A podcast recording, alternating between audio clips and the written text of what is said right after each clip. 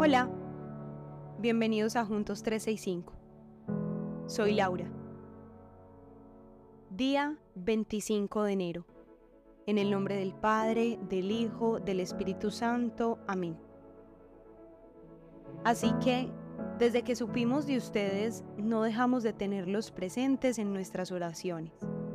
Le pedimos a Dios que les dé pleno conocimiento de su voluntad y que les conceda sabiduría y comprensión espiritual. Colosenses 1:9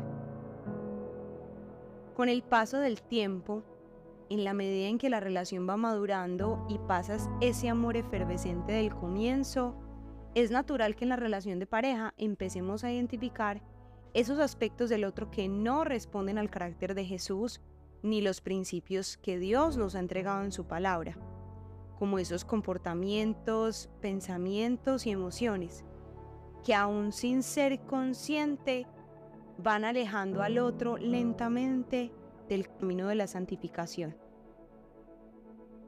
Dios agudiza nuestros ojos para ver en esa persona que amamos profundamente todas aquellas cosas que no agradan a Dios. Uno de los llamados más importantes que tenemos en la relación es ayudar al otro a hacer lo que Dios siempre soñó. Pero atención, fácilmente podemos caer en el reproche, la crítica y el juicio constante para intentar hacerle ver al otro su mal obrar. Hoy el versículo nos invita a hacer algo que tiene un mayor impacto en el cambio que esperamos ver en el otro. Orar con un foco claro Orar para que el otro conozca la verdad de Dios y sea revelada a su corazón. Orar para que Dios le conceda la gracia de saber cómo actuar en cada momento y orar por el discernimiento de sus corazones. ¿Cuáles son esos comportamientos que juzgan constantemente el uno del otro y en los cuales deben orar a Dios para que Él haga su obra Oremos. Señor, queremos ser como tú.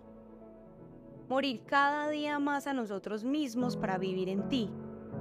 Queremos dejarnos moldear por ti y ser la ayuda adecuada para que el otro pueda madurar en la fe a través de la poderosa oración de intercesión y aún más cuando somos uno solo contigo. En el nombre de Jesucristo nuestro Señor, Amén. Recuerden, así que desde que supimos de ustedes no dejamos de tenerlos presentes en nuestras oraciones.